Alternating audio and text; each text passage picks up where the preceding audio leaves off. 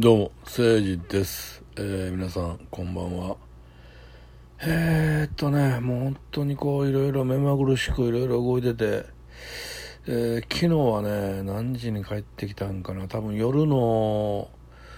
帰ってきたのはね、多分ね、もう9時は過ぎてたね、多分ね。うん。ちょっと実家の方にね、寄ってまして、あのーまあ、僕、17歳の時に母親が再婚しまして、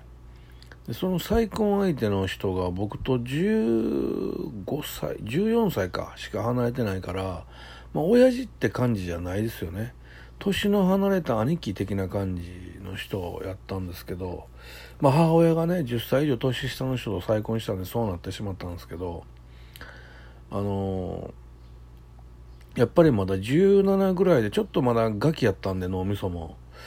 母親と2人で暮らしてるところにその人がやってきたからこう結構反発してしまったんですね当時ね、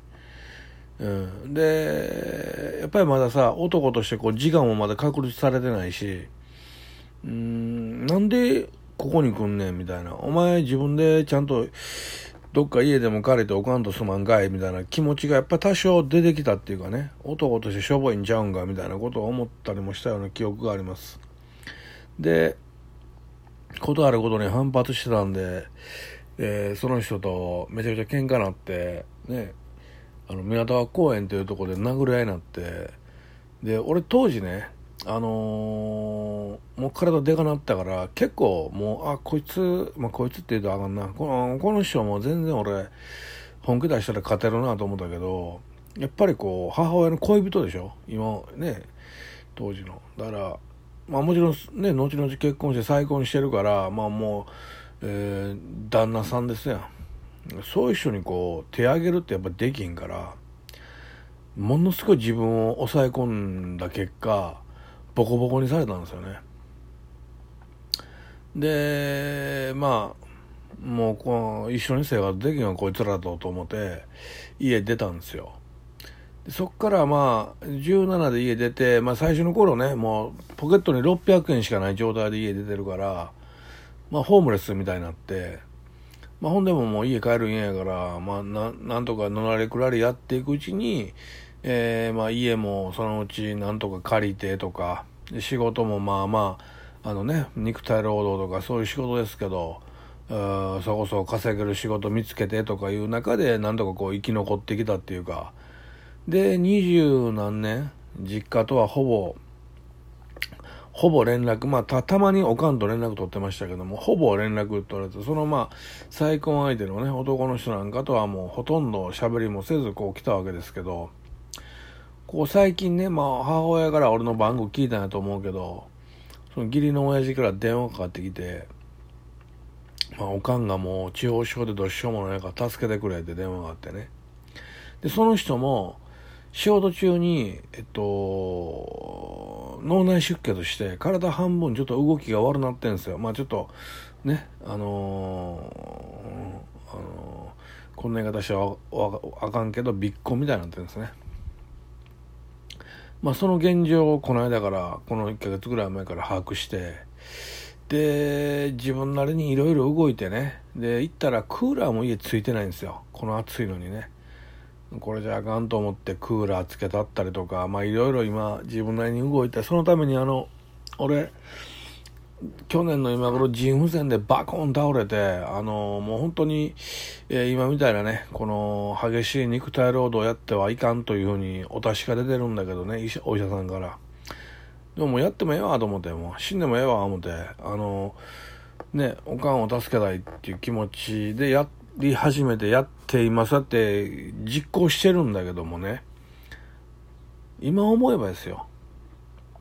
こんなことはどってことないわ。自分のことやから。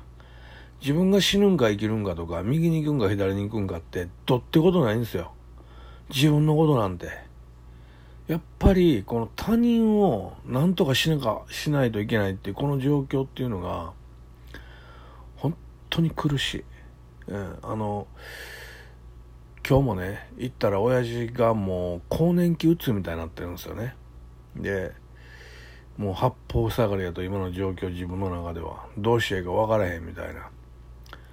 で、いや、どうしたいんやと。ね。もうこのままやったら無理やから養老院行くかと言うたけど、それもどうのこうの。おかんのもう介護的な今後、もうおかんももう中央症になって、あの、おもらしとかするんですよ。まあ一応ね、で、ケアマネージャー、あの、ヘルパーさんがついてて、いろいろやってくれるんやけど、やっぱ親父はそれがね、苦しいんでしょうね。もうどうしたいかわからへんみたいになってて、でも、じゃあもう、おかんともう別れてね、離れて別々で住むかみたいに言うねんけど、それをしたらもう白状もんやと思われるとかっても言うし、その答えが自分で出てないんですよね。で俺もや、どう、どうももうこれ以上やりようなくと、もうはっきり言うたんですよ。ね。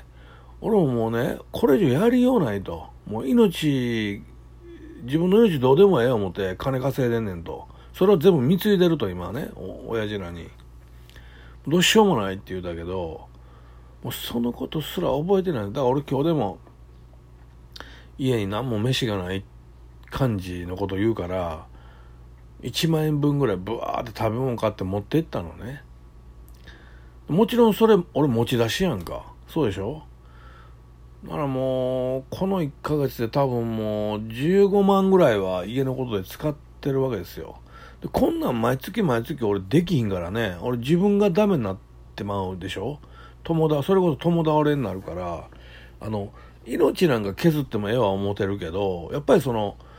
なんていうかな、あの、生活が破綻するっていうのは、やっぱりね、あの、俺が破綻するイコール、あと、おかんが破綻してまう感じやから、うん。でね、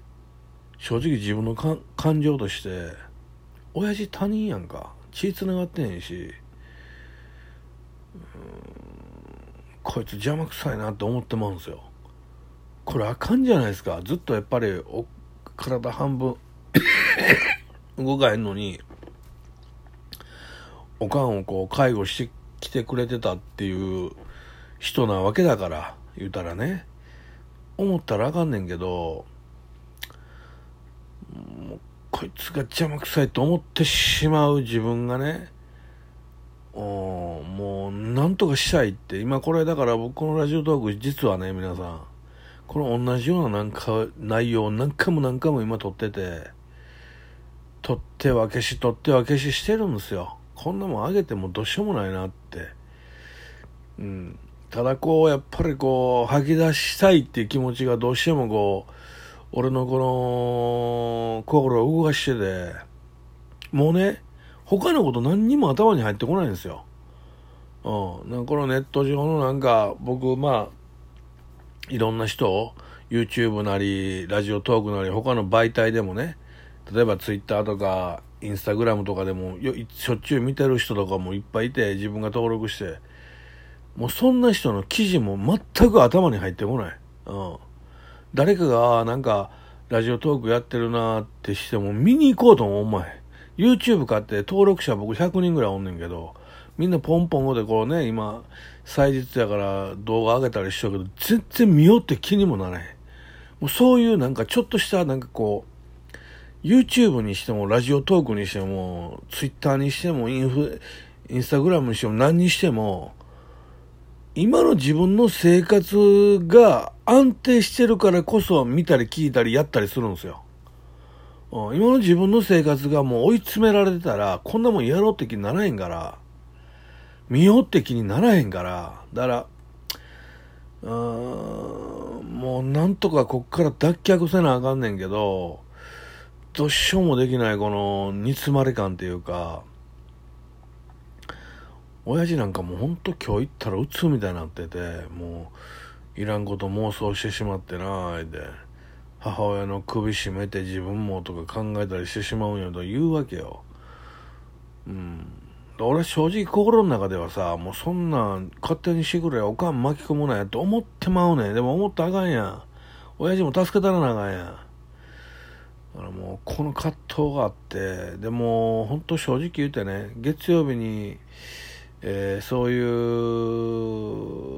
いろんな介護センターとか開いたらちょっともう鎧にね入る手続きしようかなって正直思ってるんよね。もうおかんが何と言おうが、おかんはね、地方症になってるけど、やっぱりところどころしっかりしてる時もあるから、そんな施設とか行くん嫌やって言うんやけど、もうそんなん言ってられへんからね。うん。俺がね、もうそんなんもう、うん。本当にこれもうどうしたらええんかもう、本当に悩むね。うん。俺も、さ、多分4、5回こうやってここで喋って吐き出して、そのままラジオトークに載せてないんやけど、ぶっちゃけ。うん。もうこの、この、この、この今撮ってるやつは載せようと思うね。うん。あのー、うん。もう当にどうしたらええんかな、ほんまに。ほんまに思うわ。もう、うーん、どういうふうに解、解決っていうか、うん、解決できんやろうけど、どういう心持ちで生きていけばええんかって、あのね、何も楽しないね。毎日が。もう何にも楽しない。うん。で、ほんまやったら、まあ自分がなんとか生活できるだけ稼いだらいいっていう感じの仕事したのを、もうそれでは金が足らへんからね、お金のことちゃんとしてるために。仕事ちょっとハード系に戻ったわけやん。だから、またここはここでいろんな問題出てきて、もう、俺、腎不全って結構皆さんね、あの、大変な病気で、それを自分自身乗り越えていかなあかん状況やのに、それ以外のハードルもいっぱいあるから、もうどうしようもない。うん、もう、いつかここでもっと笑える話撮りたいなって、もう明日ぐらいね、頑張って笑える話撮りたいと思います。えー